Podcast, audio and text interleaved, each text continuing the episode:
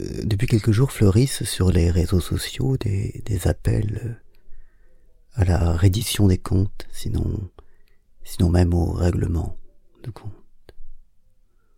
On, voit ça là et ça et là des, appels à ce que euh, le gouvernement, le président de la République, les, institutions soient appelées au lendemain de la crise à, à rendre des comptes parce que parce qu'ils ont fauté.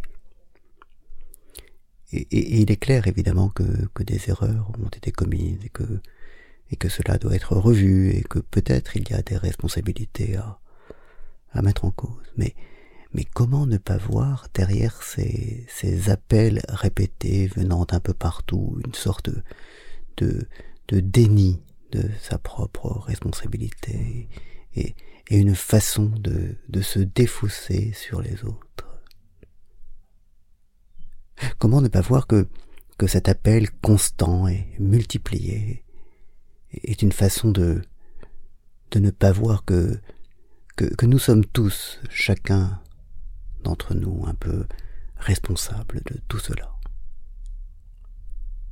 Comment ne pas se souvenir que parmi ceux qui appellent à, à la responsabilité du gouvernement, parce qu'il a n'a pas pris les moyens, comment ne pas voir que, que, certains ont, ont, ont, quand même assez fortement essayé de, de réduire leurs impôts, voire de frauder, de ne pas payer ce qu'ils devaient, de, de réduire finalement les ressources de l'État.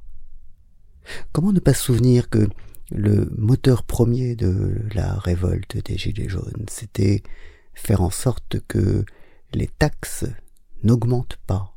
Il fallait Là encore que l'État n'ait pas plus de moyens, il fallait même qu'il en ait moins. Comment fait-on pour euh, construire et payer un système médical complet quand l'État manque de ressources? Et, comment, au-delà, tous ces gens qui aujourd'hui parlent d'écologie font-ils pour oublier qu'ils ont été parfois les premiers à prendre des avions pour euh, s'envoler à droite et à gauche, qu'ils ont été les premiers à acheter des voitures, des camionnettes, des choses et à se déplacer ainsi et comme ça. Il ne s'agit pas du tout dans mon esprit de, de dire qu'il faut se consacrer à une sorte de, de procès collectif, de, de repentance collective à, la Vichy. Euh, il ne s'agit pas de dire, de parler de cette cette jouissance, cet esprit de jouissance qui nous aurait perdu. Mais il s'agit de mesurer que, en fait, on ne fait jamais rien quand on accuse les autres sans s'accuser soi-même. Et que, en l'occurrence, ne faire que accuser les autres est, est le meilleur moyen de ne pas s'accuser soi-même. Et donc, c'est le meilleur moyen de ne pas changer, au fond, ce qu'on prétend vouloir changer. C'est de la simple des fausses.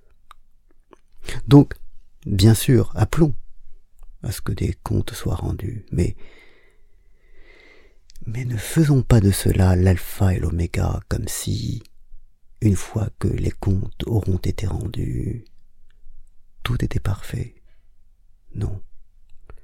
Les comptes, c'est chacun d'entre nous qui, qui doit essayer de les rendre à soi-même et aux autres et c'est beaucoup plus lourd, et c'est beaucoup plus profond, et c'est beaucoup plus important.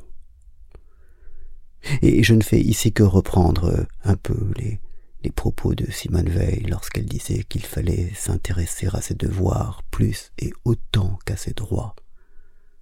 Et surtout à Eti Lesum, dont j'ai souvent parlé ici, et qui disait que face à la haine des Allemands, le la meilleure chose à faire était d'extirper la haine qu'on avait chacun en soi. On ne change rien dans le monde si on ne sait pas d'abord changer. Et, désigner un bouc émissaire, un, un âne, comme Jean de La Fontaine le raconte dans Les animaux malades de la peste, et le plus sûr moyen de, ne rien faire. Désigner un bouc émissaire, c'est, c'est faire tout sauf ce qu'il faut faire. Bonne journée.